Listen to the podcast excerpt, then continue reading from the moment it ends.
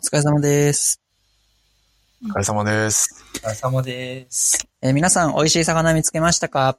この番組はオンラインコミュニティデベロッパース JP 周辺にたむろする野良猫エンジニアたちが近頃流行りのテック系ポッドキャストを魚に話す番組です。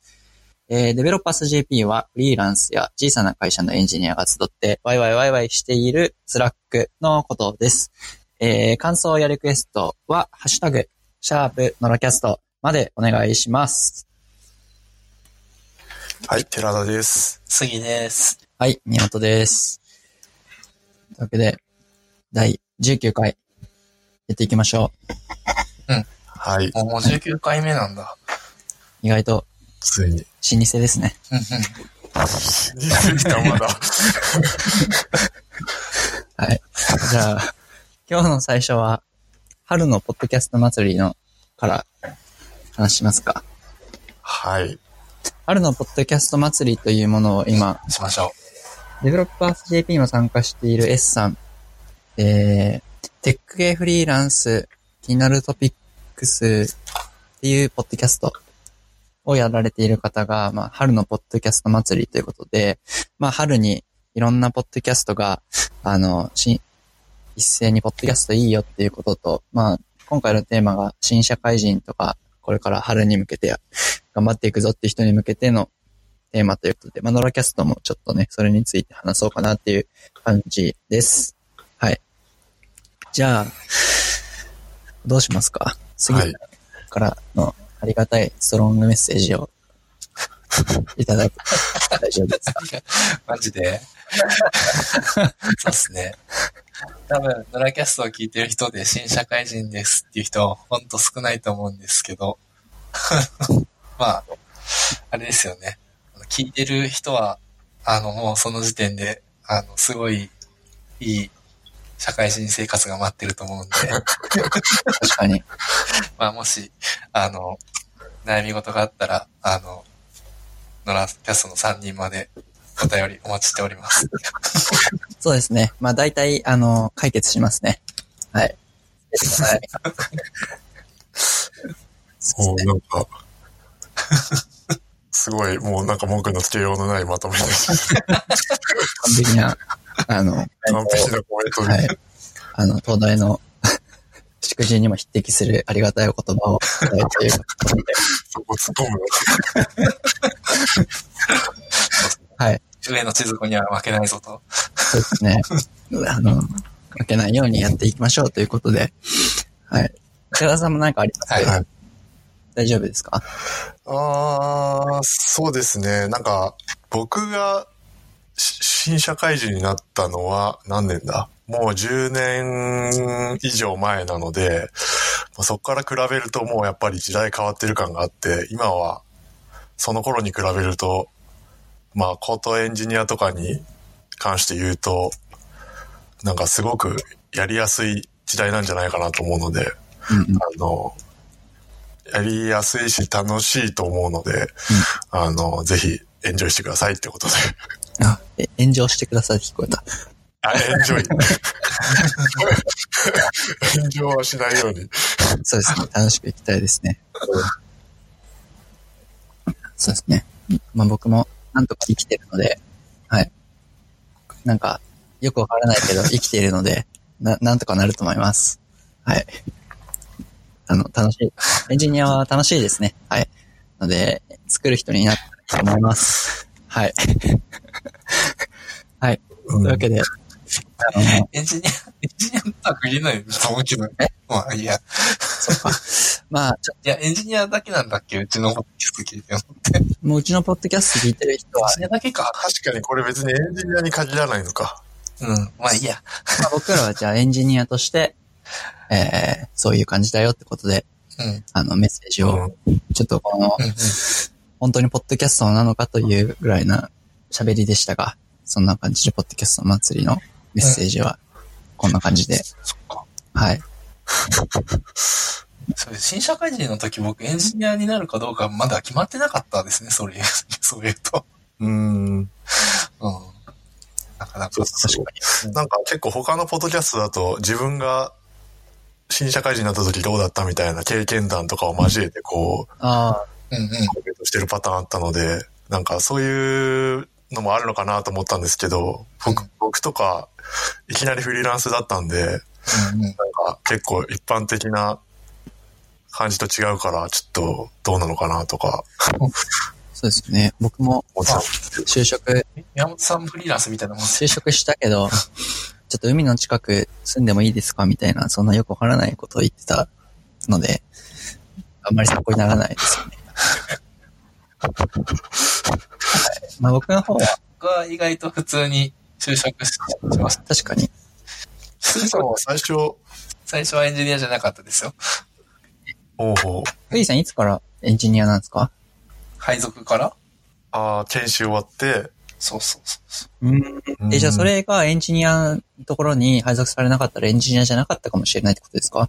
そうですね。なんか、でしかも、配属も、配属されてから営業に行く人もいたし、そこで営業に配属されたら、だから、うんうん。営業に配属配属されてから、えっと、エンジニアに戻ってくること、エンジニアの部署に行くことは多分、あの時の僕の入った会社のパスでは多分なかったので、うん。うん。杉さん的には、んその入社した時からどうだエンジニアになりたいと思って入ってた感じ いや、全然、違う。全然違います。俺エンジニアリングわかるし、営業できるやろうと思ってました。さすが、その、あわかるしって言って全然わかってないですけあ。希望が、希望出してみたいな感じですか？ど。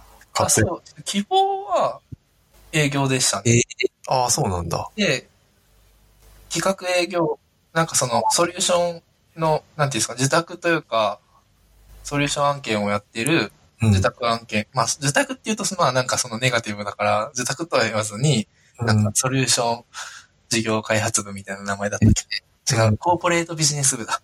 ってネガティブ。局っていうところの開発。でなんか自宅っていうと、なんかその、うーんと、御用機器みたいな感じになる、そのお客さんの。ああ、ほど。うん。まあ、わからなくはないです。ちゃんと提案して、自分たちの作りたいものをあくまでお客さん。が買ってくれるみたいな、そういう意味で、うんなんか自宅開発っていうのはあんまり社内では言ってなくて、確かに確かコーポレートビジネス局って言って、to- B2B 向けの、まあ、モバイルコンテンツ、モバイルアプリをなんか作る部署に 行ったら、なんか、あの、かなんか開発部の方にアサインされたって感じですね。営業部と開発部があって。なるほじゃあ、特に希望、本人の希望があったわけでもなく、そうですね。ってことは、まあなんか、こいつできそうだな、みたいな感じで。いや、なんか、その時の局長か営業部長の人が、元 SIR のエンジニアの人で、そもそもその、ある程度技術が分かってないと、客の前で喋れねえだろうっていう考えだったみたいですね。うーん、なるほど。最低限大枠は理解してっていう意味で、なんか、そっちに行ったみたいですよ。なるほど。まあ、一旦そっちで仕事をして、まあその後営業に行くみたいなパスもある。うん、そう、ああったはず、あったはず。そこまでいなかど。ったけど。あ、違うか。いなかったわけじゃないけど、うん。もう途中で、もうちょっとエンジニアやりますって言ったんですよね。あなるほど。あ、なるほど。も思ったほど分かってなかったんで、つって。うんうんうん。なるほど。じゃあまあ、やエンジニアになってみたら、その面白さに気づいて、面白さというか、まあ面白さはしてて全然、中学生の時からその CGI とかうんで遊んでたんで、面白いのはしてたけど、しウェブの動きの仕組みをちゃんと理解してなかったっうん。うん。ていうことに気づいて、より興味がみたいな。で、あ、もうちょっとちゃんとそう理解しないとみたいな風になって、なんか勉強しているのが仕事になり、な部分も、まあそのエンジニアってあるから、あこれで給料もらえるんだったら最高だなみたいな感じになって、まあ、そっちに移ってったって感じですね。うん。なるほど、なるほど。確かに。はい勉強することも仕事のうちっていうのは、まあでも他の業種でもある。まあそうですけど、うん。うん、他の業種でもそうだけど、自分がも、もともと興味を持ってたことうんうんうん。できるから、うんなんかちょっと一回、ラチャンスだと思ってやり直そうと思うん。なるほど、なるほど。うん。で確かにそこは、なんか、そういう感覚は僕も、今日、あの、共感しますね。勉強できるのが仕事もそうだし、今これ、うん。なんで趣味じゃないですか？このポッドキャスト。なん。この時間でもすごい楽しいんですけど、なんか、勉強するの自体が趣味とか仕事になってるのすごい、とってもいいですよね。勉強していること自体とか、その、趣味自体が、うん。あの、楽しいからいいですよね。僕はい。らの仕事というか、やってること。そうですね。趣味と仕事がこう、つながるという。うん。うん。で、しかも、なんか今は、あの、お給料も高い仕事になってきているっていうのは、うん。まあ、いいですよね。うん。うん。まあでも中には全然ね、その、オフ、なんか、仕事じゃない時にコードは一切書きませんみたいな人もうん。いますけどね。それですごい優秀な人も。うん。違いになんか、これが、まあなんかウェブでその発言してる人たちはそういう人たちばっかりですけど、うん。なんか、その、そういう人もいるんでね。まあ、一概にそれが、そのネットの情報だけ見てると、なんかやっぱエンジニアっていうのは、なんかずっと技術のことを遊んでて、うん。仕事でもちゃんとやってて、みたいな風に見えるけど、まあそういうわけでもないよねっていうのは、うん。しそういう人たちがダメなわけでもない。そういうじゃ人じゃ、そういうじゃない人がダメな人でもないうん。っていうのは、あの、特に新社会人に向けては言っておきたいかもしれないです確かに。ね。ううんん。いろんな人がいるんで。そうっすね。いや、だって僕、めっちゃその、オフで、オフの時間でも勉強してるのに、アウトプットが、その、仕事でしかやらんって言ってる人たちと同じだったりすることとかって、まあ、まあまああって、うん。なんか、ちょっと、ショックですもんね。マジか、この人すげえなと。でもよくよく考えると、その、中学とか高校の時の学校の成績とかって、うん、なんか、全然勉強してないのになんか点数取りやすいたじゃないですか。うんうん。まあ、そあの、すそれでも勉強が楽しければ勉強するし、うん。勉強できる限り効率よくやるっていう風に、うん言っても別に、まあそれはそれでその人の人生なので、うん。どっちでもいいと思います。そうですね。はい。はい。はい。今回喋れば十分じゃないですか。ありがとうございます。まあでも逆に僕は、あの、うん。うんあの僕はでも、そっちの方が、あの、仕事も、ワークライフバランスってよく言うけど、うん。ワークとライフの、その、なんだろう、境界を曖昧にす。るうんの。が好きなタイプの人間なので、うん。そっちが好き。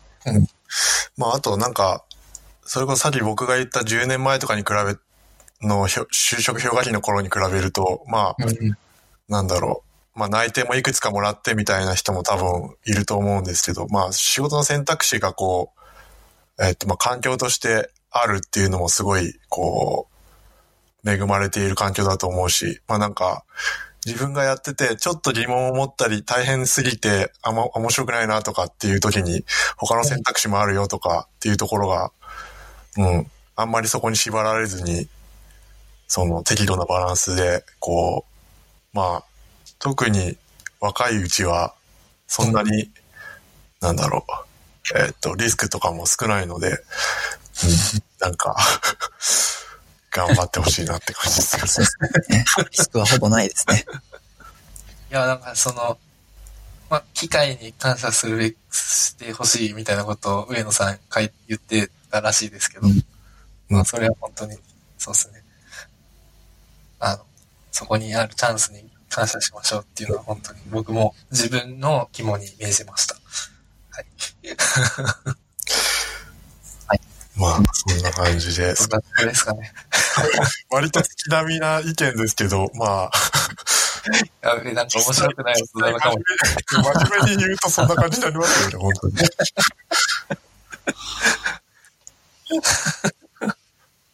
まあ、あと、結構僕も大学生とか、インターに来てる子とか見てると、ああ、本当になんか優秀だなって思うので、なんか、もういろいろ僕らが、僕らがっていうか僕なんかが言わなくてもうんうん。分かってるような感じもするし、うん。いや、本当にそうなんですよね。耳にタコかもしれないけど。いや本当になんか今の若いエンジニア目指してる人たちってすごい優秀で、うん。なんか、僕なんか全然そんな、なんだろう。ね、何も分かってなかったから、いや、本当すごいなと思います。最近のうん。エンジニア目指してますっていう人たち。そうですよね。うん。と、もう、完全に目指して、うん。ここで身を立てるっていう気概もあるし、それに対してこう努力をしててとか、うん立派だと思うので、自信持って頑張って。そして FTP-URL を僕、ブラウザに入れて、動かねえなって悩んでましたからね。ああ、そうそうそうそう。だってコロンスラッシュスラッシュってついてるしねって。そうそうそう。うんうんうん。いや、さらに敷居高くなってると思いますよね、うん最近。特にフロントエンドとか。うん。まあ、バックエンドはあんま知らないから、多分同じ感じかもしれないけど、なんかいろいろレイヤーがこうあって、勉強しなきゃいけないことが多すぎて。だって、新卒で入ったらドッカーでしょ？うん。僕、普通に PC に最初 Linux 入れてってところから始まりましたからね。う んこの10年でも普通にドッカーですみたいなところからだから、うんあの中で何が起こってるかわかんないですよね、バックエンドも。うん。まあ、いくらでもこの話惚れちゃうから、ちょっと ちょっと、そんな感じで、まあ、頑張ってください。はい。はい。ます。はい。では、ちょっと、えっ、と、寺田の魚から、えー、モダンシンタックスレディオショー596回目の、えー、月刊小山のこの映画を見たっていう回なんですが、えー、で、まあこれ、この中でいろんな映画を見た。ちょっと僕もモダンシンタックスレディオショーを久々に聞いたのでちょっと分かってないんですけど、この月刊小山のこの映画を見か見たっていうシリーズがあるっぽいのかな？で、それの第13回ってことで、まあ見た映画をこうみんな言って感想を言い合うみたいなやつなんですけど、で、それの一番冒頭で取り上げられてた Behind the Curve 地球平面説っていうネットフリックスのドキュメンタリー番組みたいなのうん。が、まあ、紹介されてて、うんで、まあ、なんだこれ面白そうだなと思って興味本位でちょっと見てみたんですけど、うん思ったよりもガツンときてしまいました。ガツンいうのが、しまいました。ガツンとってのは、やべえ、地球平面説に目覚めたっていう意味のガツンじゃなくて、はいはい。なんかそこに、そこで描かれている、なんかいろんな問題というか、なんだろうな。いろんなテーマがここに含まれてるなっていう気がしたんですね。で、まあ、ざっくり概要を説明すると、えっと、まあ、ネットフリックスが作ったドキュメンタリーで、えっと、なんか今アメリカで地球平面説、なんかフラットアースっていう、なんか、まあ、地球は球体じゃなくて平面なんだっていうのを本気で信じてる人たちが、なんかこう、いっぱいいるみたいで、うん。で、なんか盛り上がってるらしいんですね。うん。はいはい。なんか、で、まあ、そういうか、で、なんか最近、その、国際会議もアメリカで開かれたみたいな感じらしくて、で、地球平面説の 国際会議あるんですか？そうですね。リアルに？うん、マジっすか？リアルに。で、それを主にや、取り仕切っている人はい。に中心的に密着しながら、まあ、あと普通にその科学者の人とか、その反対というか、一般の人とか、なんかいろんな人にこうインタビューしながら、うん。えっと、まあ、まとめられている作品で、うんうん。えっと、まあ、なんか何十、何歳なのかな？ちょっと名前忘れちゃったんですけど、アメリカ人のおじさんで、なんか見た感じ、お母さん結構もう年のいったお母さんと二人暮らしっぽいのかな？ちょっと他の家族出てなかったんでわかんないんですけど、住んでて、その家の様子とかも映ってるんですけど、で、お母さんはその平面説とか信じてないんだけど、その息子の方が、なんかしその地球平面説に目覚めある時、うん。1年前ぐらいって言ってたかな。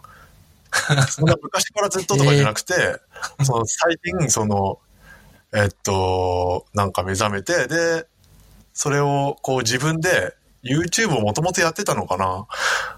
えっと、で、自分のチャンネルで、その、うまくこう解説するようなビデオを、うんうん。なんか、多分絵とかを使いながら、そのビデオ見てないんでちょっとあれなんですけど、なんかね、あの、YouTube に上げたところ、結構そこにこう、人がわーっと来て、なんか盛り上がったらしくて、で、まあなんかその人がまあ、そのヒーローじゃないけど、その地球平面説の、うんまあヒーロー的な感じで、まあやっぱ今の時代、やっぱ YouTube やっている、そういう、なんだ、えっと、広める人、なん、なんて言うんでしたっけ、えっと、インフル?エンサー、うん、YouTuber とかインフルエンサーみたいな人が、まあやっぱり中心となって、なんか他にも女性のなんか人とかも、えっと、お互いの番組にこう行き来しながら、えっと、地球平面説についてこう語るみたいなのをやったりとかして、えーやってて、地球平面説ってまあ昔は天動説とかがキリスト教の時代とか、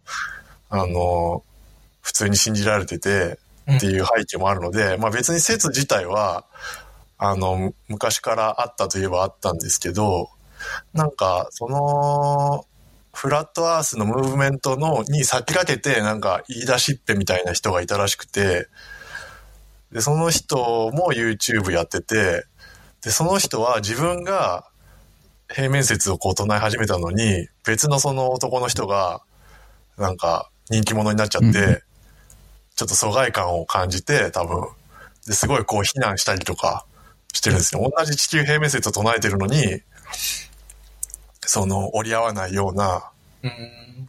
場面も出てきたり、で、すごいこう、YouTube 上でこう非難したりとかしてて、こう、国際会議にもこう、招待したんだけど、すごい非難ばっかりするみたいな。ああいつは、なんか、NSA の人間で、なんか、すごい陰謀説みたいなものをこう、えっと、動画の中でこう言ったりとかうん、そういう、なんか、自分の権、なんだろうな、まあそういう人もいれば、なんか実験をして、地球が平面であることを証明しようみたいな人とかもいて、うんうんうんうん。でなんか、で、その実験の様子とかもこの番組に出て、あの、様子が載ってるんですけど、まあ、本物の科学者じゃないから、一般の人だから、多分、結構、なんか、ちょっと大丈夫なのって話聞くと思っちゃうような、割と雑なやつで、なんかまあ、例えば、なんかジャイロを使って、あ、まあ、そその実験はいいと思うのです。すげえ高いジャイロを買って、こう、測定して、うんえっうん。と、仮説平面だったらこうなるはずっていうのでやってみたんだけど、実際はそうならなくて、これもしかして球面なんじゃないかっていうふうに思ったり、いや、そんなはずはない。やっぱり平面のはずだから他の実験をしようとか言って他のをやり始めたりとか。だから、でも割と真面目にやってるんですよ、その。真面目、真面目にその実験をして、その自らが信じているその説をこう裏付けようと。している人たちもいたりとか、まあ他にもなんか、えっと、なんか地球平面説を信じてるっていうのを周りの人に言うとうん、こう、もうそこでこう人間関係がダメになっちゃって、こう家族が離婚しちゃいましたとか、かそういう人とかもいて、そうだよ。やっぱりなんかそういう一個、別にね、地球が平面だっていうのを信じてるっていうだけで、まあもうしん、なんだろう、やっぱ信じてるものが違うと、よくなんかその宗教が違うと、なんか結婚の時に問題があるとかっていう話も聞いたりしますけど。なんか人が信じているものが違うと、なんかダメになっちゃうものもあるんだなとか、うん。そういうのも、まあ当たり前かもしれないけど、思ったり、あとその、実際にその、なんで地球が平面なのかっていうのを信じてるかっていうと、うん。やっぱりその、NASA とかが言ってるのが全部陰謀だみたいな、はいはいはいはい。自分たちをこう、だまうんうん、が騙されているっていうふうに思っちゃって、サイバーみたいな感じに見えてる。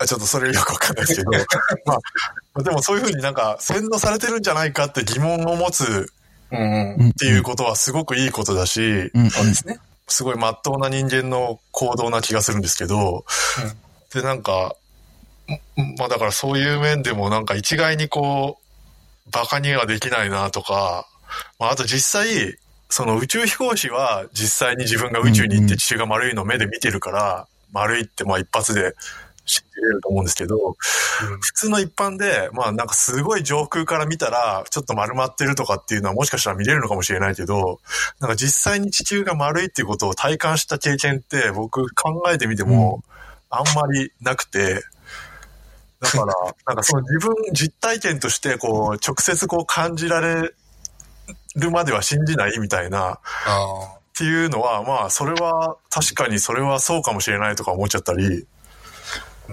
とかそういうことも考えたりして、ちょっとなんかいろいろ考えることがあって、他にもなんか、その、有識者みたいな人にもこう、何人もこうインタビューしてて、そういう地球平面説を唱えてる人たちをこう切り捨ててしまっては、自分たちがその人類としてそういう人たちを失うことになるから、なんかその、それは良くないみたいなことを言っている。ちょっと、主張することはいいんですけど、科学的に反論しなかったら、あれですよね。そうですよね。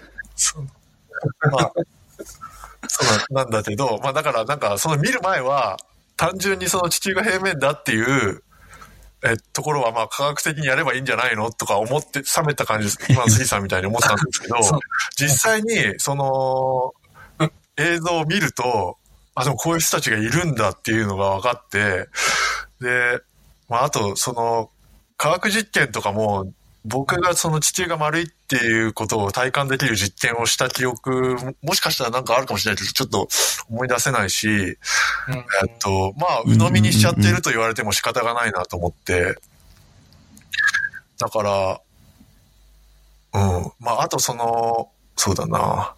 宮本さんは地球丸いの確認しました？僕はまだ確認が、まあ、大体丸そうだなって雰囲気は飛行機見ててわかりますけど、けど本当にこれが大きい丸なのかはわかんないから、で、まあ僕の活動、うん、球体まではわかんないから、球体まではいかない。まあ多分球体だろうなって気はしますけど、それに僕の自信を持って、じゃあ球体であるって言い切ることは僕自身だけでは証明ができないですよね。うん。で、うんうん。経験上は。まあなんか、いくつかの、なんか、海とか行ったら丸さ感じません？丸す、いや、なんか、丸そうだなって感じはしますけど、奥の方ちょっとこう、なんか、なんて言うんですか？円の、なん、あの、円弧？ん？なんだ？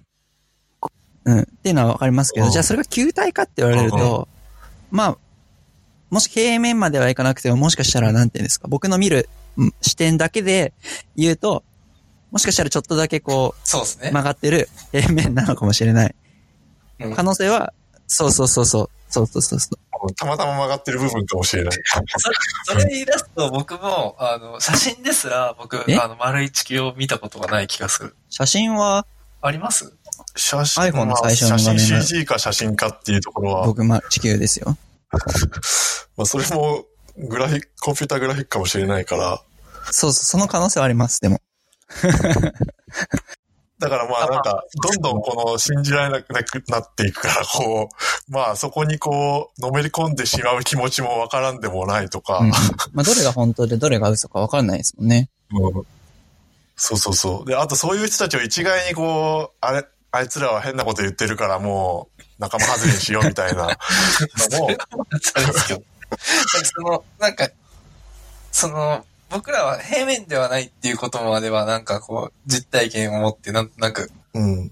確認できてるというか、じゃないですか。そこまでは、あの、結構理科の実験とかで、うんあの、教えられると思うんですよね。うん。まあ、個人的には。うん。なんかその、僕がやったので、地球が丸いかどうかは別ですけど、その、あの、なんだっけ、あの、太陽が毎日こう違うとこから出るよねっていうのは、なんか、うんあの、小学校3年生から4年生の時に、なんかやった覚えがありますよ。へえ。毎日こう目印決めて、そうそうそうそう。どっからだ、あのどこだったか。球球体のやつつけて、うん何日何日って、うんこれ絶対動かしちゃダメよっていうやつうん。うん。やって。そうそうなんかあと、あと、あの、棒を立てて、なんか、昼、朝昼晩みたいなのをなんか、日時計みたいな？時計みたいなのを作っうん。てで、もそれは太陽がそういう風に回ってるだけかもしれないですよ。うん。いや、まあ、もちろんそうです。とか、なんかまあそういうので、まあ、そういう、なんていうんですかね、断片からしか、こう、地球って丸くね、みたいなのってわかんないじゃないですか。うん。だから、平面だったらそれどういう動、どういう動きをしてるのか説明しづらいけど、うん。うん仮説として、その今の地球太陽、月うん。の関係図ってなんかこう、小学校の時やるじゃないですか。なんかうん。こっち向いてたら、あの、夏です。こっち向いてたら冬です。それが、なんか論理的に反論できない。説だなっていうところまではわかる。うん。丸だったら全て説明がつくうん。とは思います。なるほど。僕はちょっとそこも、あ、もうそうやって言ってるんだから、多分そうなんだろうなっていう、本当に全部確かめたのかって、こう、つこう問い詰められると結構自信ない部分があって、そうですけどね。うんそう、だからそういう、うん、な、な、どういう問題って言ったらいいのかわかんないけど、なんかそういうことを感じたりとかして、で、このドキュメンタリー面白いのが、その、国際会議までに地球が平面であることを説明するって言ってこう科学実験をしてた人が 結局間に合わなくて、終わった後もその実験をやっていて、で、最後の最後に、やっぱり地球丸いんじゃね？っていう一言で 終わっちゃうんですけど。そういう言い方じゃなかったかななんかこれ、平面だったらこうなるはず、でもならないみたいなうん。ところで終わって、なんか、まあ、す 最後ちょっとコミカルな感じで終わってるんですけど、うん。その実験は若干あれなんですよね。その、なんか、微妙なんですよね。微妙なんですよね。なんか、離れたところに棒を地面に刺して、その地面からの高さが平面であれば、で、レーザーで、その棒の、例えば2メートル、地上から2メートルのところに、レーザー、レーザーをつけて、えっと、ま、まっすぐ平行に、地面と平行にこう、えー光を伸ばして、で、その3本 棒があって、その棒のどこにレーザーが当たるかっていうので、なんか、その、平面だったら同じになるはずだし、へあの、曲がってたら球体かもしれないみたいな、平面ではないみたいな実験をしようとしてて、でもそれ地面もぼ、なんか、どっから数えるのっていうのもあるし、あと、レーザービームが遠くに行けば行くほど、すごい広がっちゃうらしくて、もう全然、その精度が悪くて、え、レーザーも拡散光線ですからね。うん。で、全然ダメで、別の方法を考えたりとかしてやったりとか、結構涙ぐましくて、結構途中でもう人帰っちゃったりとか、するんだけど、でも頑張ってこうやってるんですよ、その男の人 地平線でなんか消えちゃうじゃないですか。ひあの、地平線とか水平線で。うん。こうこうに、船とかが、海、日本だったら海で、うんうん。まあ、太平洋とかずっと向こうまで海なところで、見えなくなっちゃうじゃないですか、うん途中で。そういうのは、どう、は、どうなんですかね。そそれだけでもそのレーザーの実験だったら成立するかもなと思う。うん、そうですよね。なんかそういうは、そういう、なんか科学的な話ができると、面白そうじゃないですか。それは面白い。うん。なんか、でも、実はこの部分ではまっすぐっていうのが成り立つとかいうのが見つかったら、それはそれで科学的にはすごいね。うんいい発そうそう。だからそういう、すごくこう科学的な話ができれば、面白そうだなと思って、まあでも、なんかそういう話になると、途端にこう、えっと、もう、聞く耳持たなくなっちゃうような人も中にはいて、だからいろんな人がいるんですよね、やっぱ地球平面説の中にも。なるほど。それも面白かったし、で、なんかその、最初に出てきたその中心人物の男の人がお母さんに、あ科学者の人でその説を言っている人はいるの？会ったことあるの？とかって聞いたら、いや、いないとかって普通に言ってて、で結構その正直なところもあるし、なんか、う、うんうんん。それも面白かったっすね。なんか、科学者ではいないんだ。一応。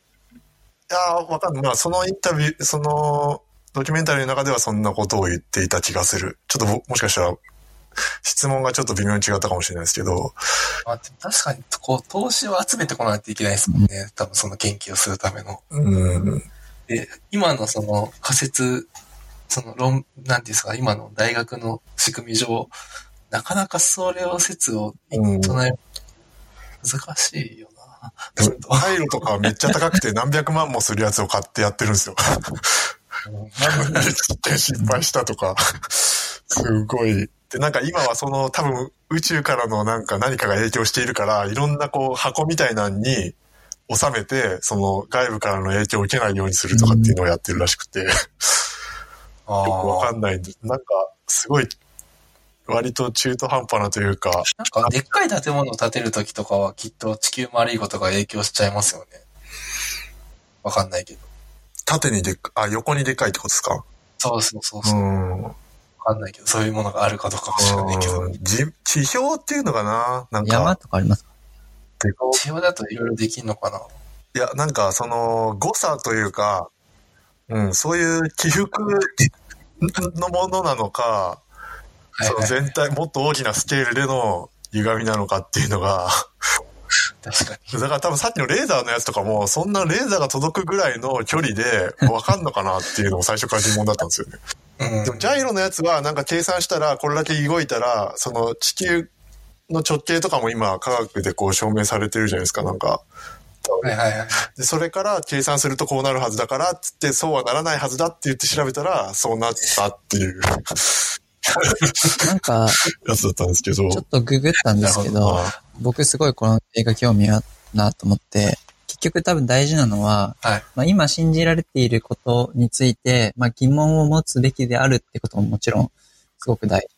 まあ、おそらく丸球体なんですけど、なんかまあ、うんそれ自体は結構どうでもよくて、なんか僕が今活動している、活動している、うんまあなんか自分名字変えたりとか、まあ、今当たり前にしていることに疑問を持つっていうことは、まあ、いろんなところで大事だなっていうところと、うん。まあ、そうじゃなくて、球体であるなんていうことは、もう大体の人が信じていることを疑問に持つ。で、そこにおいて、あの、カルト的に人が 信じ込んで、あの、活動している人たち、まあ、要は世界、なんていうんですか、カンファレンス、何でしたっけ？その、で、が開かれるくらい、信じちゃっている人が増やせているっていうことが、すごいなっていう。そう、だからなんかちょっと宗、宗教っぽくもあるんだよね。なんか見てると。その信じてる人の中で、いろんな人がいるんだけど、なんか、もう盲目的に信じちゃってたりとか、あとその信じるきっかけになったのが、なんとなくだけど、その、しっかりと言及されてたわけじゃないけど、こう、まあ社会的にちょっとこう、疎外感を感じるというか、なんかうん、ちょっとなかなかコミュニティに入れないとか、そういった時に、こう、なんかよりどころとして、その、えー、地球平面説みたいなところに出会って、で、のめり込んじゃった人とかっていうのもなんかいそうな気がして、そこの、みんなが同じことを信じてるから、そこのコミュニティってこう、すごくこう、なんか連帯感があるんですよね、なんとなく。うんうん。だからそういう問題というか、もうなんか含んでたりとかして、ちょっと、うん。まあ、そうでしょうね。なかなか難しい。だから、うん、単純にその地球の形に対する議論だけで済めばいいけど、ちょっと、うん、やっぱりいろんなものを含んじゃうんだなっていうのが宗教で、すよね。うん。結構アメリカではなんか問題、問題というかなんか、そういうムーブメントがあるらしくて。アメリカだけなんですかね日本、日本でもいるんですかね地球平面説の人。まあ、いるんじゃないですかね。特にアメリカで流行ってて、なんか確か YouTube とかで、なんかどっかのポッドキャスト番組で言ってたかもしれないですけど、なんか一個そういう平面、地球平面説のビデオを見ると、それ関連のビデオがすごい出てくるから、で、あとなんかいろいろこう、あのーなんか陰謀説か。陰謀説、陰謀忘れちゃった。うん陰謀論的なものがこうすごい出てくるみたいなのがなんか問題になっているとかっていうのもなんか聞いた気がする。でもそういえば、地球丸いのって、あの、コロンブスが逆から行ったから、うんうん逆からインド行けたらっていうので丸いって気づいたんですよ。うん多分、端まで行くとワープするって言ってるっぽくて。ああ、そうなんだ。なるほど。それには確かに立証できないな。なるほど。そう、そういう風に言われると確かにそうだ。ゲームのマップみたいな感じのとこですよね。そうそうゲーそう。ムのマップがアそップしてんの、あれ。いろいろある。ううん。多分、そのね、地地球平面説の中にも多分諸説ある。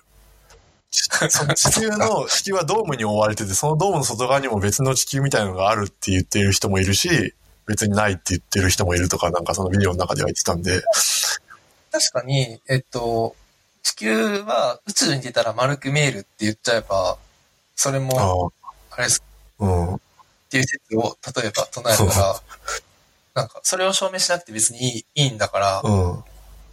地球平面説成立します。うん。もう、ほぼヘリクツっぽく聞こえるけど、でも、そまあ、そうですよね。でもそういうことですよね。もはや、その、科学的にアプローチしないでいいっていう、あの、許しがあるじゃないですか。その、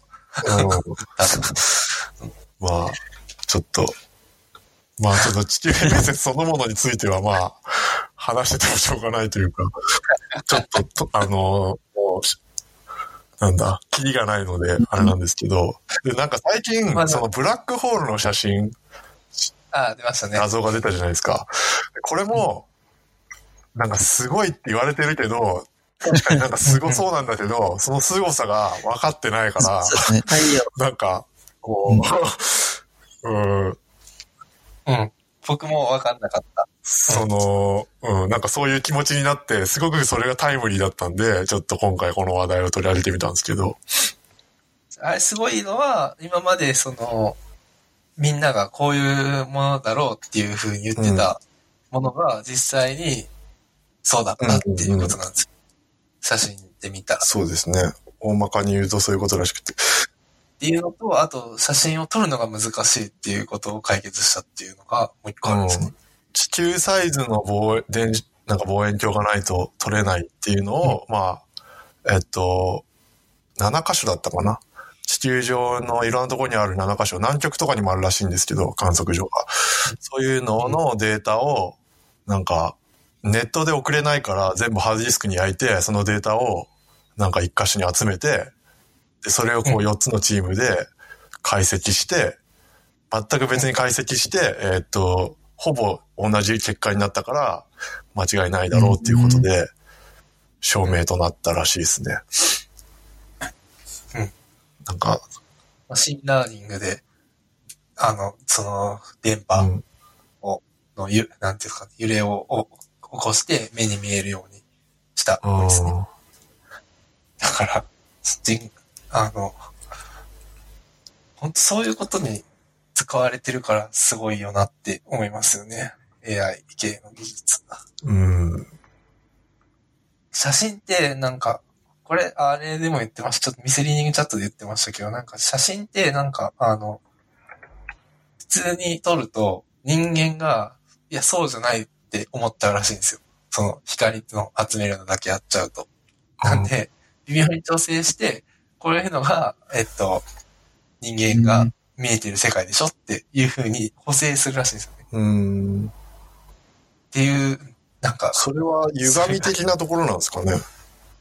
光が歪んでるからとか、光の認識とか、認知とかの問題だと思うんです、多分。その、実際は、えっと、し、白い光がある部屋で、黒いものを見ても人間は黒だと思えるじゃないですか。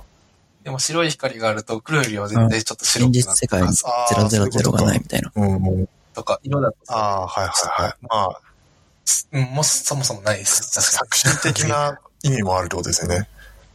脳内で変換されて、に。うん。経験上、こういう風なものだろうっていうのを足してるからそう見えてるっていうのがある。そうですよね。そういうのをうん。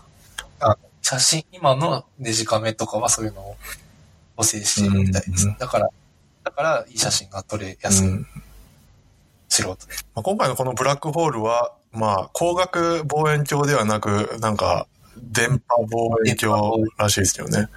まあ電子顕微鏡とかも色ないんでしたっけ？まあ、色って、いや、その人間の目が色として捉えている領域が一定のところしかないから、他のところも色として見える動物はいるかもしれないですよね。なるほど。それ、うん。そう。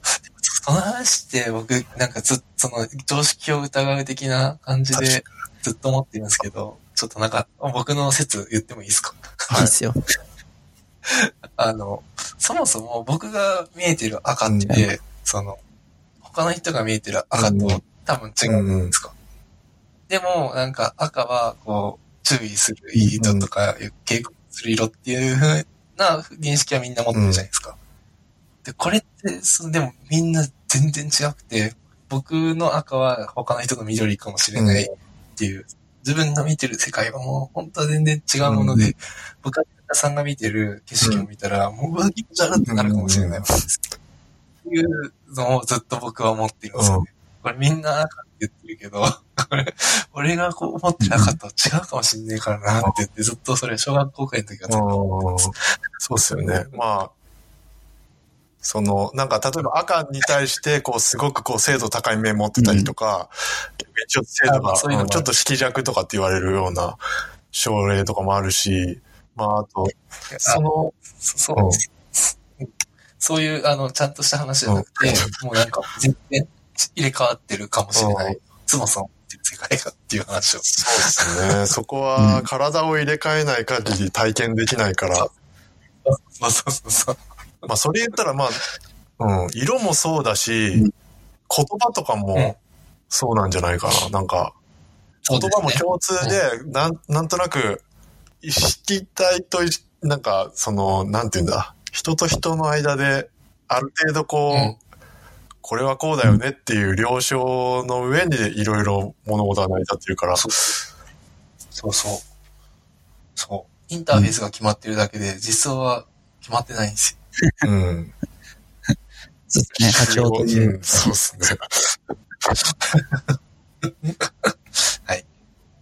なプロあトコ言ってみただけルを決。めないと、プロトコルだけ決まっていて、ってことです。うんそう。どう、赤を赤と解釈してるとは、かは、どうかはわ、まではわからんみたいな。その人の脳になってみないと。うんじゃあ脳を入れ替えたらいいんですかね。脳を入れ替えてもダメかもしれないですね。ひょっとしたら。脳がや変えてるかもしれないですもんね。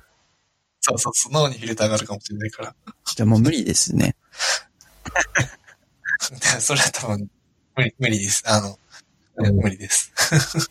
まあそう。まあそんな感じで、まあブラックホールとかももう理解するの無理だからなんとなく好きな、なんかすごいんだなって思ってるけど、やっぱり、ね、こう、できるだけこう自分の頭で理解するということは大事なんじゃないかというのを感じました。ああ、そっちか。なるほど。ちょっと無理やり戻しましたけど。いやいやいや、僕、宮本さんのさっきの言ってたことが結構、あの、ちょっと途切れ途切れだったけど、その常識を疑うとか、なんか、そういうの方が、個人的には学びだなと思いましたけど。ああ、はいはいはい。うんそそっちだったんですね。できる限り、こう、あの、なんで地球悪いんだっけっていうのを考えるっていう。いや、すいません。どっちも大事だと思います。いやでも、いや、いや、でもそっちも、そっちが疑うっていうことと、まあ、似てるんじゃないかな。似てるか。一緒ですね。でも全部自分で理解するのは結構難しい。そうなんですよね。もう本当科学とかになるともう、専門家じゃないとわかんないから。はい。そんな感じで、一旦。はい。はい、次は、次の魚で、えーっと、アジト FM の45回。How to get involved in a local tech community. あ、ちょっと、あれですね。下手くそな英語ですいません。大丈夫です。えーっと、なんか、ゲストで、その、新潟 PM っていう勉強会と、はいはい。長岡 IT 開発者勉強会っていう、NDS っていうのをやってる、うん新平さんとシビックさんっていう方と、あと、ギノワン勉強会っていう、えーの勉強会やってるジュエルさんっていう人が、えーっと、出てた。なるほど。NDS ってあれですね、ポッドキャストやってますね、そういえば。あこのロゴ見たことある。あ、確かに。ええ黄黄色かオレンジだった気がするけど。っていうので、うん。えっと、回ってます、みたいな感じで、まあ、地方の勉強会をなんかなかったから立ち上げたみたいな感じの。うん、うん。まあなんかすごいいい話。なければ作ればいいじゃん。いい話、うんみたいな感じで、なんか、あのー、宮本さんもなんか友達がいなかったからデベロッパーズ JP を立ち上げたっていう。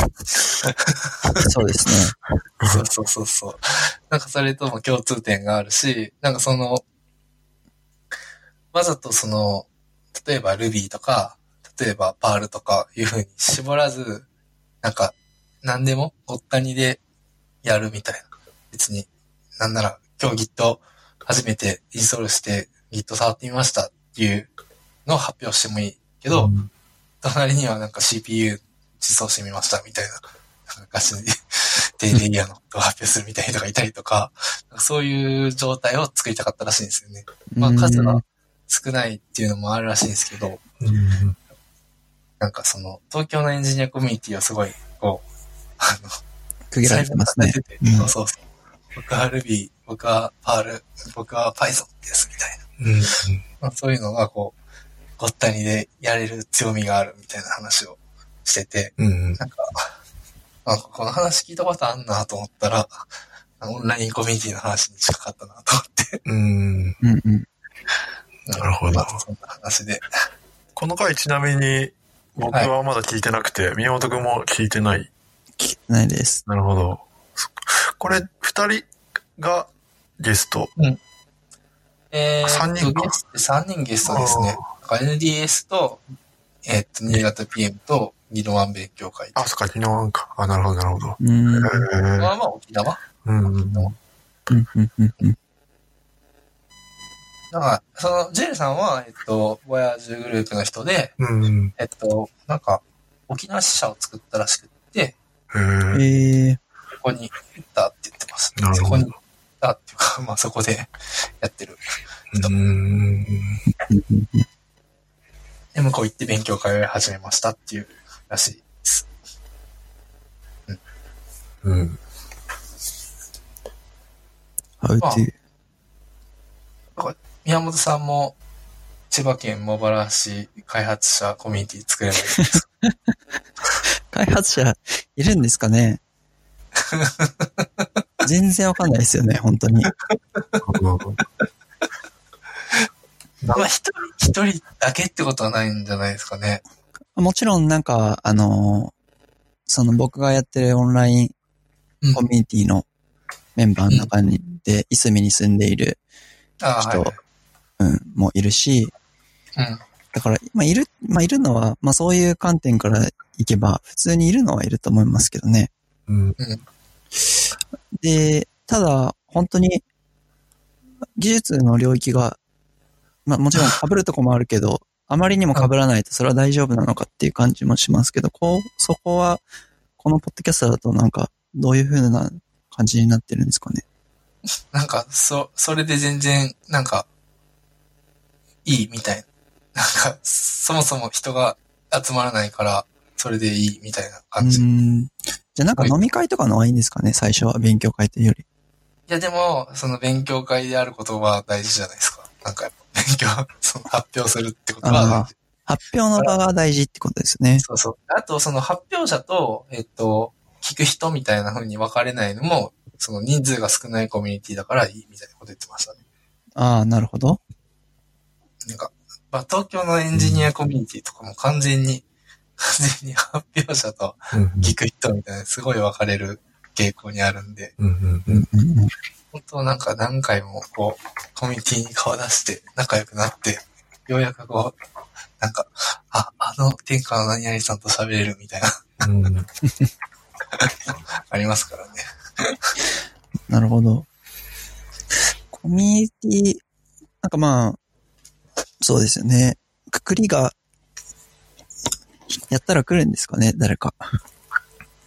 いやー、来ないんじゃないですかね。最初来ないって言ってましたよ、本当昔、あの、暴走、まあ、暴走の黙々会を一瞬やった時があったんですよ。へもう何年前だろうな、5、6年前ですね。その時はもうはい友達がいなかったんで。はい。で、まあ一人、もともと知っている人がいたので来てくれたんですけど、うん。うんうん。で、最初二人だったんですね。うんで、二回目に一人になって、三回目二人で、三回でくじけた。うん。あ、じゃあ、宮尾さん、地域、地域、地方技術コミュニティの、じゃあ、あれですね、もう、経験者なんですね。そうですよ、もう経験者ですね。経験してるんですけど、うん。はい。あれですね、やっぱ、そう考えると、長岡 IT 開発者とか、その、新潟 PM とか、ギノバンはやっぱ、すごいですね。すごいですね。成立してるっていうのは。うん。うんやっぱ地方でも多分千葉とかでやったら、多分全然集まると思うんですよね。確えっと、僕あ、、千葉、前、あの、体験ではないんですけど、なんか前にそういう Ruby の、なんか、なんとか RB みたいなのよくあるじゃないですか。そういうのないのかななと思って、まあ、だいぶ前だけど探したことがあって、千葉 RB もあるんですけど、なんか全然続いてないっぽくて、立ち上げましたっていう今ブログが2010年のが見つかりましたけど、うんうんうんうん。か。まあ東京に出やすいですかね、千葉だと。あ、うん、なんかそういう開発者コミュニティちょっと探してみたんだけど、あんまりなんかちゃんと続いてるのはないなっていう印象でしたね。ボスグの観測範囲では。確かに。なんででしょうね。千葉だったら人も多そうですけどね、IT 開発者も。うん。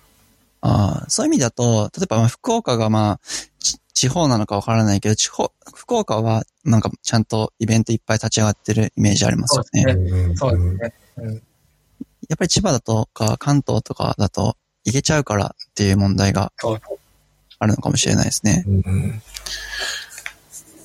うん。まあ、あと、やってちゃんとその、やった感をネット上に残しとかないと、その、タイミングがちょっとずれて、後から知った人とかが入って きづらいとか、うんなんかそういう運営しっかりしないと、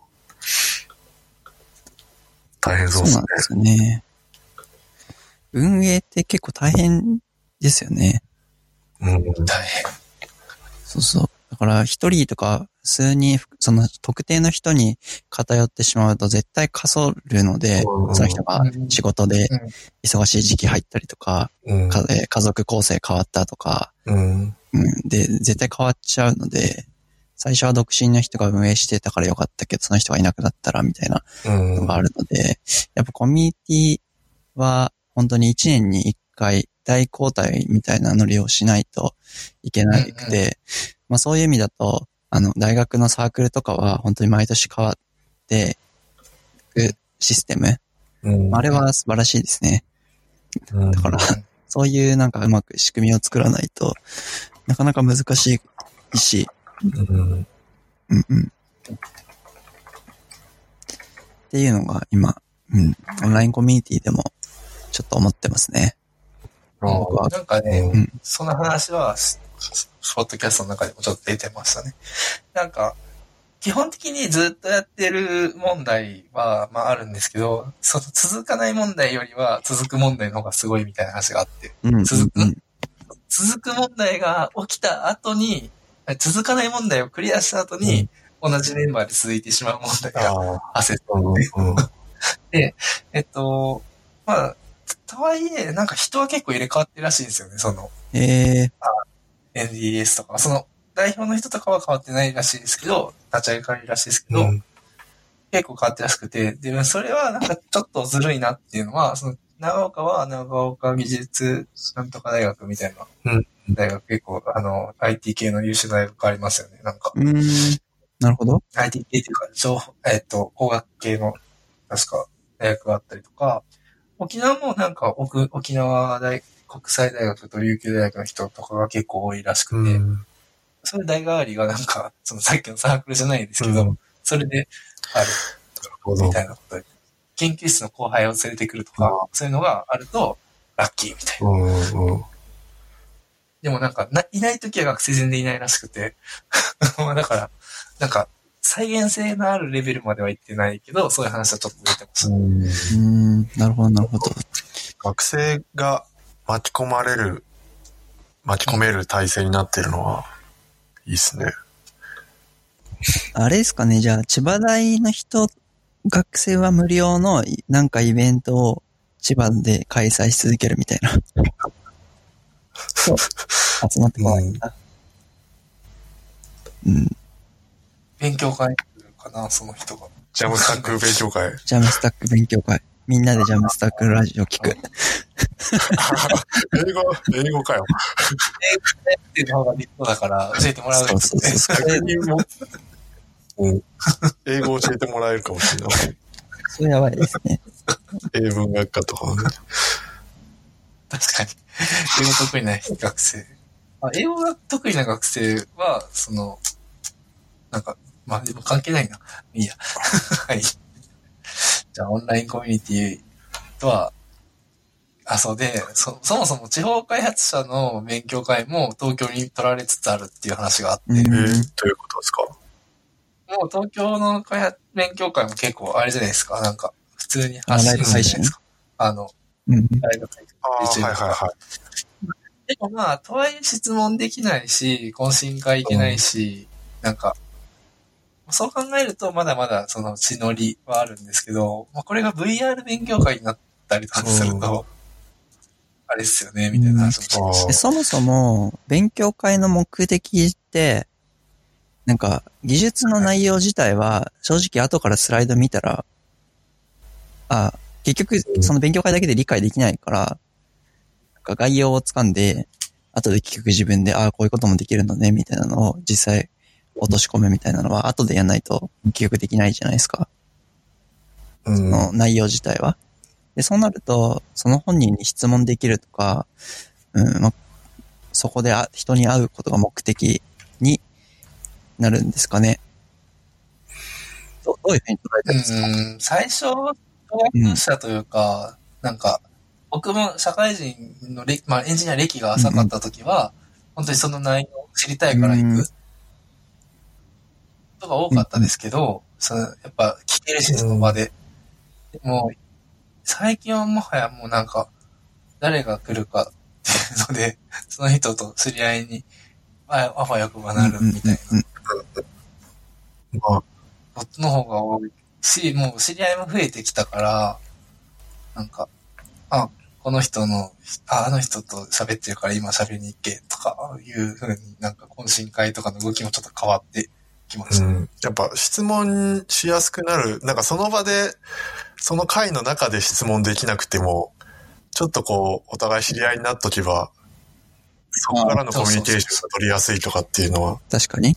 ツイッターで絡みやすくなりますね。うん。お互い顔分かってるとやっぱりちょっと敷居が下がる。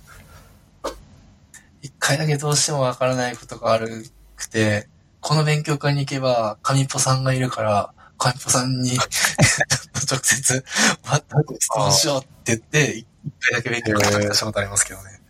今日、神ポさんこの勉強会に来るらしいっつって。うん神ポさんは多分僕のこと認識しないと思いますけど、その時は解決できたんですか、それ。解決、あ、えっと、僕がやりたいことができないということが分かりましたね。ああ、さんでできないことが分かるってすごいですね。す、でも、そう、でもすぐ、それをちょっと、コード動かしたりとかして、ああ、できないですね、みたいなこと、すぐう言ってた。ん、すげえなと思って。すげえ、その場で検証してくれたんですね。お願いしました。めっちゃ申し訳なかったけど。すごい。そっか。まあでもそういう場があるっていうのは、でも大事ですよね。うん、ですね。そこまで VR とかでできるようになるかもしれないです。VR とかだったら。うん。田さん VR 使ってますか？少し歩いていって。あ、寺田さんオキュラス持ってませんでしたっけ？ああ、オキュラス GO は持ってるけど、もう今、埃をかぶってしまっているな。マジっすか？僕も同じく。なんか面白コンテンツがあんまり、うーん。ちゃんと、うん、ハマるものがなくて。なんか VR 酔いとかもやってると慣れるよみたいな話聞いてたけど、それに慣れない間にもう。やっぱり酔うみたいな感じで、酔うからやめようみたいな感じで。ええあとネットワーク重いと辛いですよね。ああ。あ、そうなんですね。え、フラットアースも普通に見たんですか ?VR じゃなくて。う んフラットアースも平面で見ました。フラットで見ちゃったんですね。フラットで見ちゃいました。なるほど。そう考えると、でもまだ VR の世界はもう少し後そう。うん。もう少し後そうなので、やっぱリアルの勉強会強いよねっていう話。うん。うんとは思いますけど、まあ、とはいえオンラインコミュニティはそれの補完とか、補完じゃなくて、まあ、それが主になりうん。得ると思って、リモートの人とか多いし、うん最近は。うん。それこそ、モバラはないってなった人、あの、長岡みたいに有志がこう、いい感じに立ち上げてくれた人はいいけど、ないところは、オンラインコミュニティに流れてくるって感じ。うん。うん。うん。はい。なるほそっかまあ、人が集まらない問題はやっぱ結構深刻なんですね。人を集めるの大変ですよね。本当に。モバラには IT の会社はないんですよ。多分、SI みたいな会社。あるかもしれないですけど、なんか、あれ、うん会社はいそれなりにありますけど、いわゆるうん僕が求めてるようなウェブ系みたいな、その新しい技術をちょっとガシガシやっていこうぜみたいなのはなさそうですよね。というか、ここに、うん、でもそれ、それが、えっと、多分その長岡 IT 開発者勉強会は結構その趣味と仕事は多分別のことをやってるような人たちが多分始めてるんですよ、うんきっと。うん。だし、何をやってもいいですよ、別にそこの場で。っていうので、結構こう、裾野を開いていった。なのかなと。ウェブ系とかには特に絞ってなかああ、ったんそういうことか、じゃないかなそういうことか。ど。なるほど。宮本くんみたいに思っている人を、こう、巻き込める。うんこう、なそうそう。宮本さんも来てもいいし、なんかもう全然、なんか、ミンヘフレーム普段やってるんだけど、なんかちょっと一行小ボルのコードを減らせそうかどうかっていうのを検証するスクリプトを作りましたみたいな。わかんないですけど。適当なこと言った。小ボルわかんないので小ボルの話しちゃった。なるほど。まあ、うん、仕事ではやってないけど、ウェブ興味があって、みたいな。でも、まあそれはね、普通にうん。言えそうだけど。コミュニティはですね。うん。そういうのはあ SI の会社でもあればね、そういう人って見つけやすいとは思うんですけどね。やっぱ、リテラシーが IT、ウェブに寄っているから、うんそういう人たち。まあ、あとやっぱ、ウェブ、なんかあんまり業界逆に絞ってない方が面白そうではありますよね。人と知り合ってっていう面で言うと。確かに。うん。ハードウェア関連のプログラマーの人とか、普通にうんし知り合いたいからな。うん。普通に興味あるという感じですね。うんうん。うん。組み込みの。なるほど。まあなんか、ウェブ系の技術者の方が人気で、組み込みの方が採用苦戦してるみたいな話もありますけどね。だから、組み込みの方がどう考えても難しいと思うんですけど、僕は。修正できないですからね。まあ、まあ、それもあるし、その、気にするべきことが結構多いというか、うん。なんか、でも、そういう人たちの方が今取りやす、取りにくいから、就職するんだったら、そういう人になる方が取られやすいみたいな話。もあるらしいですよ。なるほど。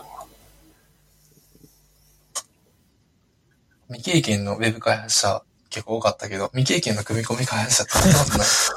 確かに。確かに。まあまあ。じゃあ、はいあの、地域コミュニティもない方は、ぜひデベロッパーズ JP っていうそう感じで。すかね。そうあ、デベロッパーズ JP って入りたい人はどうしたらい杉いんでしたっけさんか寺田さんに言ってもらえれば入れます。なんで？あ、そっか、宮本くんじゃダメなの？そう今は僕の場合だと、なんか、メンバーが誘った方がいいなと思ってて、運営者ははい基本的に、あの、人を、なんか、どうしても入りたいっていう人じゃない限りは入れない。で、ノラキャストアカウントにメンション送ってくれても入れますね。あ、そしたら僕が紹介ってことにしてそうそう。入れます、じゃあ。じゃあ、まあ、寺田さん、おすすめです。穴場です。はい。はい。では、えっと、次の魚は、えー、前々回かな？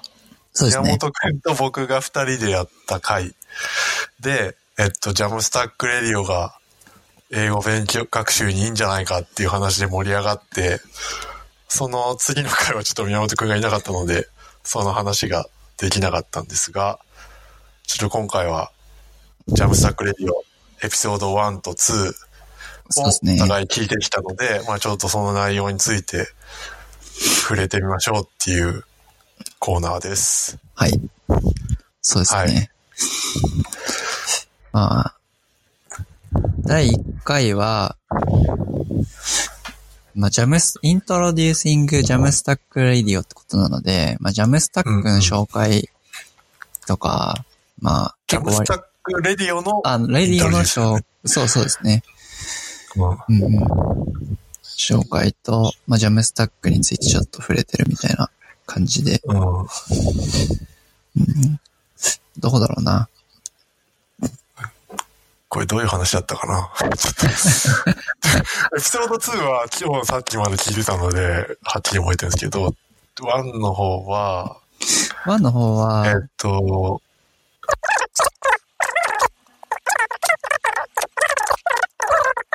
では、ちょっと気を取り直してエピソード2、はい。The Jamstack Origin Story ですね。はいでこのタイトルで、えーゲストに来ているのが、えっと、 Matt Biilmann さんで、えーネットリファイの CEO ですね。うん。で、その人を交えて、えーなんか結構いろいろ、あ、そうなんだっていう内容のことがあったので、もうちょこちょこ言っちゃうと、うん。なんかまず BitBalloon っていう、なんか今 Netlify Drop っていう名前のサービスに名前変わってるらしいんですけど、なんか、えっと、ブラウザーに、えっと、フォルダーを、こう、えインデックス HTML を含む、なんか、サイト用の静的ファイルをドロップするだけで、まあ、固有の URL が与えられて、えっと、サイト公開できるみたいな、Now と同じような。使い勝手のサービスとか、あ、 Netlify も作ってたんだっていうのも知らなかった。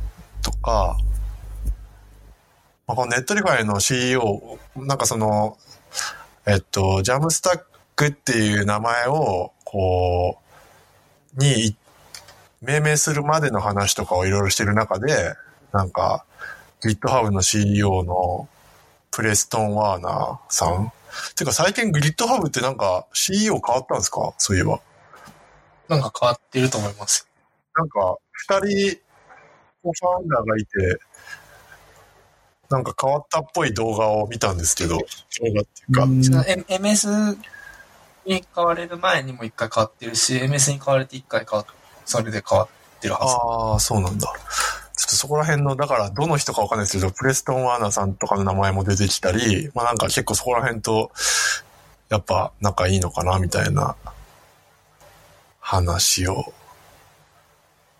して、まああとなんかジャムスタックって名前は、最初なんか友達と飲んでて、で、その友達、このマットさんの友達が、なんかジャジャムスタックっていう言葉を最初言ったんだけど、なんかその時は JavaScript API マークだ、えーマークアップっていう意味では言ってなくて、なんとなく言ってたんだけど、そこでマットさんが、そのジャムっていうのにピンときて、それだったらこういう意味にすればいいっていうので、ひらめいて、えー命名したみたいない話も出てきましたね。ね。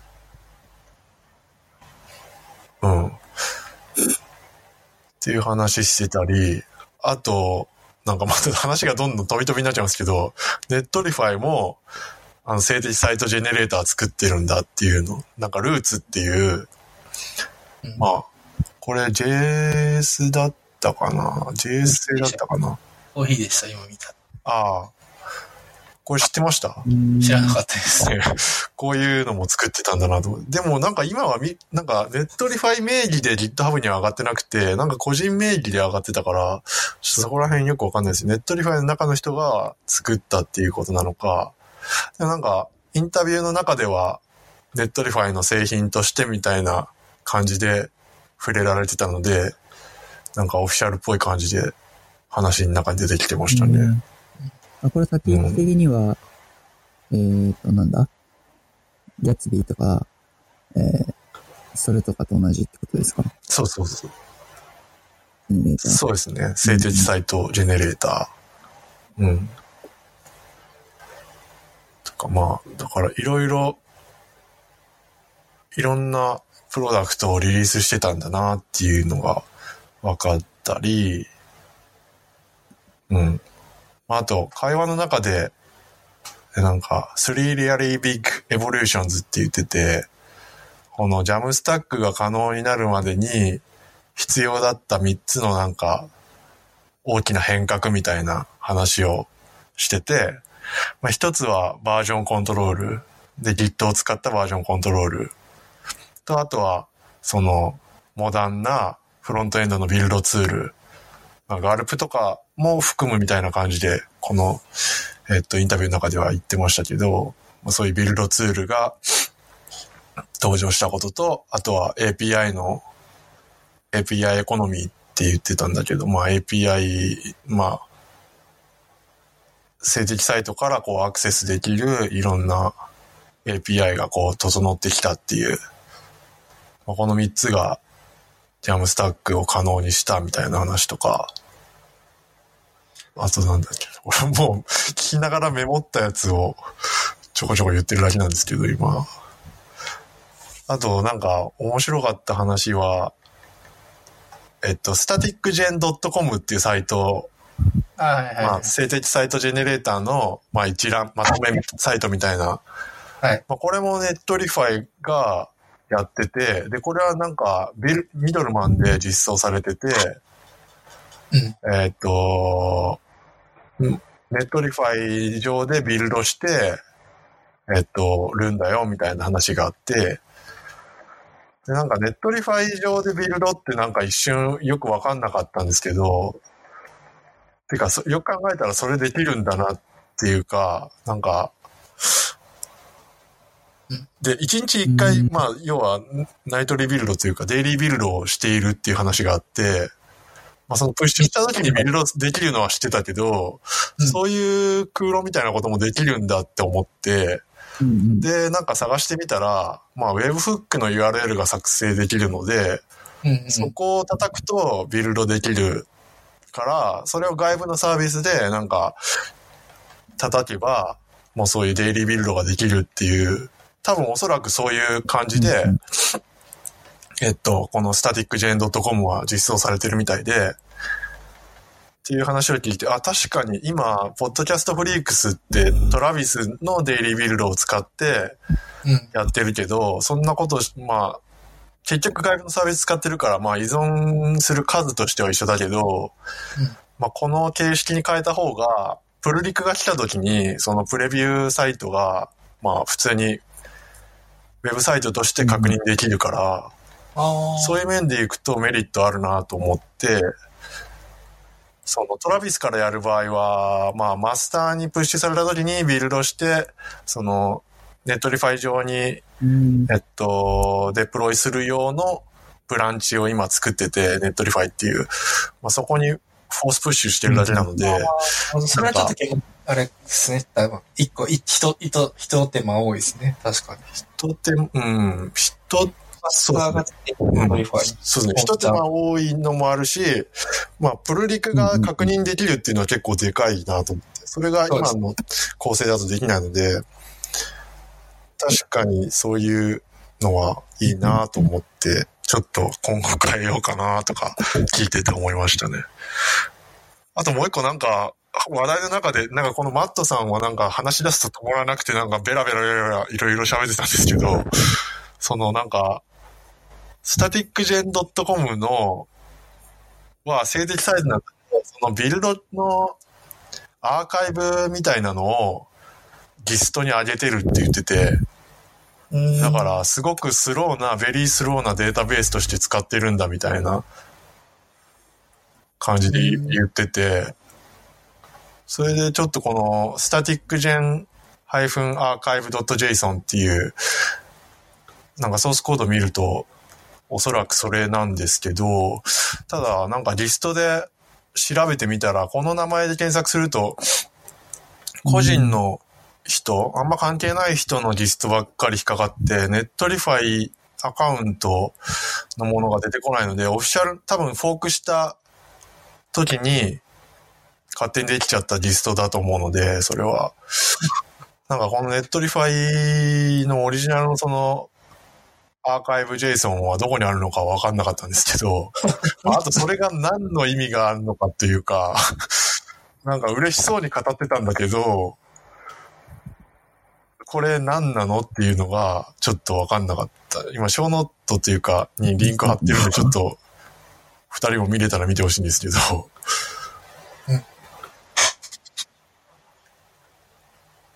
うーん。まあなんか技術的には面白いなと思って、そのなんか、毎回この JSON を作ってリストを更新してるらしくて、はい。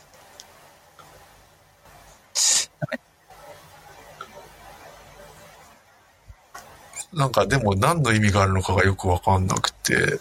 で、まあ、要はこのスタティックジェンが何してるかっていうと、えっ、と、まあなんか、えっ、と、SSG のリストみたいなのがあって、リストっていうかまあマークダウンファイルなんですけど、で、それを使ってビルドするときに、毎回 GitHub の API を叩いて、スターの数だったり、フォークの数だったり、イシューの数だったりを、えー拾ってきて、で、ビルドするっていうことらしいんですが、うーん、でこのアーカイブ JSON はん何を、何に役立ってるのかなっていうのが。ログ、ログ？ロまあ、なんか、今僕も考えてるやつで、まあ、もしかしたら差分、無駄な API を取りに、なんかこう、いかないように、今、したいなーってずっと考えてて、うん。で、どっかにその、アーカイブするため、なんだろうな、差分を取るためのその時のログを残さないといけないから、っていうのは思ってたんですよね。これ今、ジストいいなと思ったけど、そういう感じではない。あ、でもそういう、うん。そういうふうにも JSON 確かにできそうえっと、なんだろう、差分、そこにないやつだったらビルドするけど、みたいな話ですかね。そうそうそうそう。んあるやつだったらビルドはもうしない。あ、そっか。なるほど。そういうことか。確かに、そういう目、そういう意味でいくと、その、ベリースローデータベースとして使ってるって言ってたのは確かに納得いく。やっぱり、使っ、それを使って、次回のビルドの時にそれ、そのデータを使うってことだよね。そうそう、うんまあ、差分じゃないかもしれないけど、なんかうまく活かしてるんじゃないかなって感じします。なるほど、なるほど。おおそういうことかも。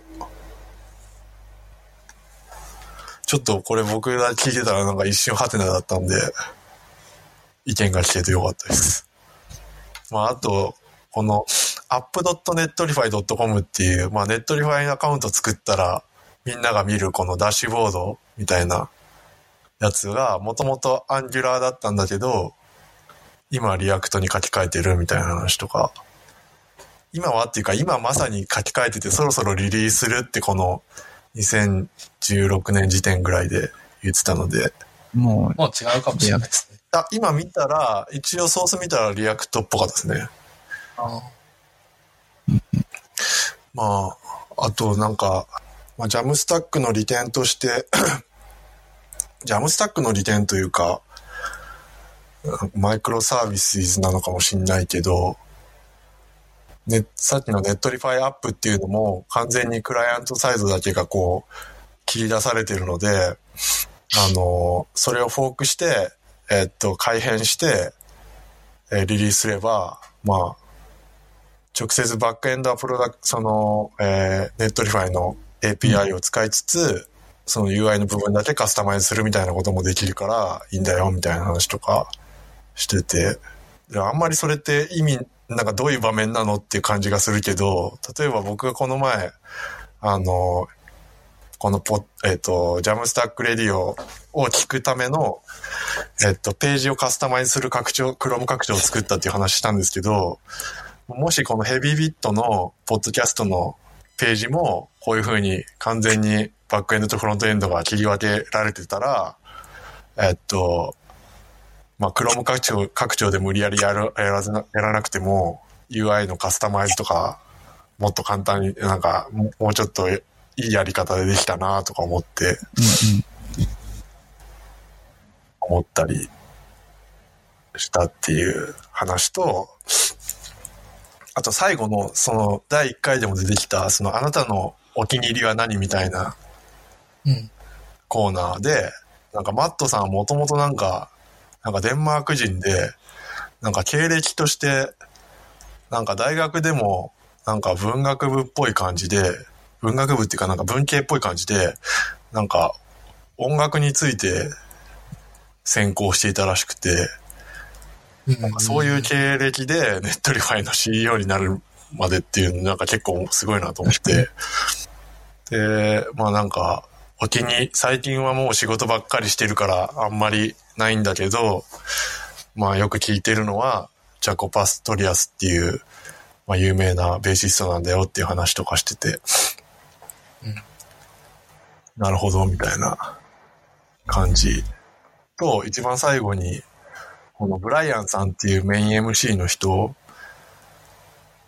が、と、このマットが、なんかこのソングエクスプローラーっていう別のポッドキャスト番組で、その辺、あの、別の番組で二人で喋ってるからこっちも聞いてみてね、みたいなことを言ってて、でこのソングエクスプローラーっていう番組ちょっと見てみたんだけど、なんかミュージシャンがじある曲について、えーこの曲がどういう風にできたのかとかっていう、なんかその曲にまつわる話をなんかする番組っぽくて、ちょ一個も聞けてないので、説明文読んだぐらいなんですけど、ちょっとこの番組も面白そうだなって、僕が知ってるバンドとかも出てて、ちょっとこのブライアン何者なんだって感じが、ここでさらに。このマットさんも何なんだって感じで、 Netlify の CEO がそんな音楽番組に出てんのみたいな。これって、この、え、マジで？ここの人たちが、 Nine Inch Nails とか言いますけど、あ、 Nine Inch Nails って入ってます？この人たちが解説してんの？あ、わかんない。ほあ、本人が出てないかもしれん。どうなんだろう？もしかし、て、その曲について、全然関係ない人が喋ってる、関係ない人っていうか、うん。いや、でも、すごい、そうそうたる顔ぶれの、なんか気がします。ウィーザーとかもある。あ、ウィーザーもなんか言ってましたね。イギーポップもある。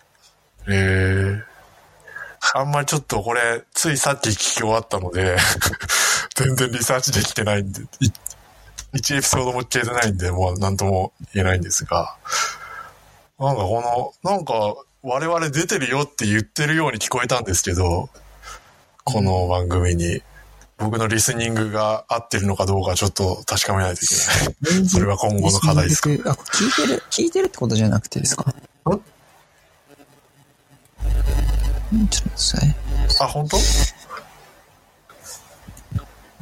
っと待って。確かにトランスクリプトを見直せばいいのか。あ、そう。そうですね。トランスクリプトはもう見ながら読む、あ、聞くんじゃなくて、普通にもうトランスクリプトなしで聞いてる感じですか？いや見ながらですね。見ながら聞いてる。あ、でもこの最後の最後はもうちょっと耳でしか聞いてなかったんで、あ、すごい。逆いや、にすごいてか。もう、見ながらやってたら、このポッドキャストに間に合わなかったから、耳だけ聞いて、いや、逆にすごいっすよ、耳だけで。耳だけで聞かないといけない。本当最後のところにあるけど、I'm listening to a podcast called Song Explorer. これ。うんうん。聞いてるだけ。あ、本当？あ、聞いてるだけか。ああ、なるほど。あ、よかった。よかったというか、危ないところだった。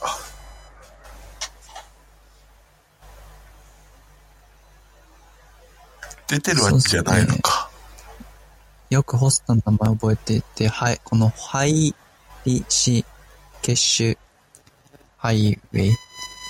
あーすげえ呼びにくい名前なんだよね、みたいなこと言ってた。そうそう、その人が、その人みたいな、みたいな。ま、マスヤス。あ、そういうことか。なんか、じゃあ最後文脈よく取れてないな。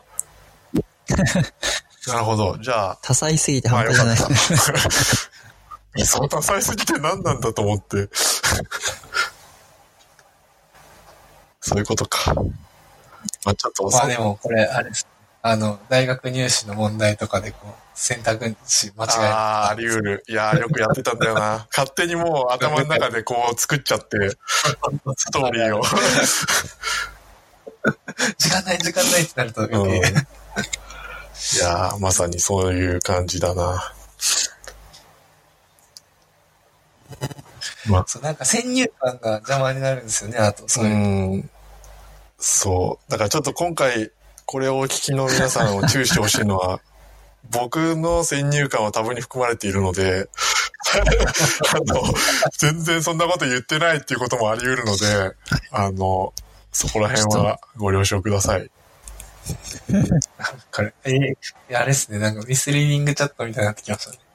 ああ、英語の、英語のポッドキャストを聞いて、なんだかんだ番組です。ミスリーディングチャット面白いですよね。あれ、最最初の出だしがどんどんなんか、バリエーションがすごいあって、論文は読まずに教科書を読むポッドキャストですとか、最新回だって言ってました。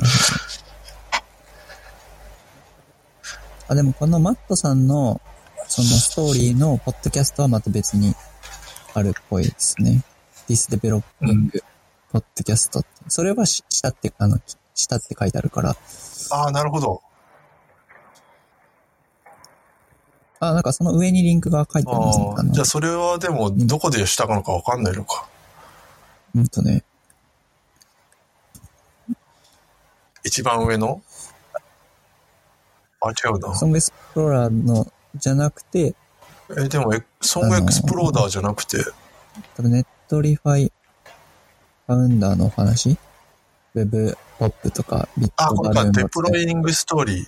This あ Deploying そうそうそう Story。そうそう、そっちはいはいはいはこっちで、マットさんが多分喋ってるやつがある。ああ、なるほど。これ、トランスクリプト見てなかったから、見てたら一発で分かったのか。リンクがあったから。ああ、なるほどねこれが。創業秘話みたいなの。うんとだ。これは、ザ・ディス。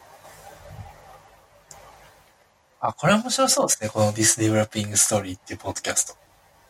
じゃあ杉さんが毎週聞くやつですか？そう、結構面白そうなのがガンガン見つかっても、これあれあんのかな？トランスクリプトないなないな72は、やっぱジャムスタックレディオかな。トランスクレディオなんか最新回の方が良さそうですね。あ、最近、最新回が出た。最近のやつの、うん最近のやつの方が良さと思いました。何についてでしたっけ？久々に出たなと思って。事情的にもなんか今の方が合ってるかな？Web Analytics with Ben Schwartz。SPA のなんか Web アナリティクスとかちょっと難しいですよね。うーん。なるほど。確かに。これ聞いてみる？あ、GitHub アクションとか出てきいや、てます。別に最初皆さんは続けてもらってます。以上。 Jamstack Radio を聞いてみようのコーナーでした。えー、ノラキャスト第19回をお聞きいただきありがとうございました。ご意見、ご感想がありましたら、ツイッターのハッシュタグ、シャープノラキャスト、または、アットマークノラキャスト、アンダーバーに DM、リプライなどお待ちしております。えー本日のエピソードは、のショーノートは、えー、ノラキャスト .jp スラ19にアップロードしますので、気になる方はチェックしてみてください。えー最後までお聞きいただきましてありがとうございました。ありがとうございました。ありがとうございました。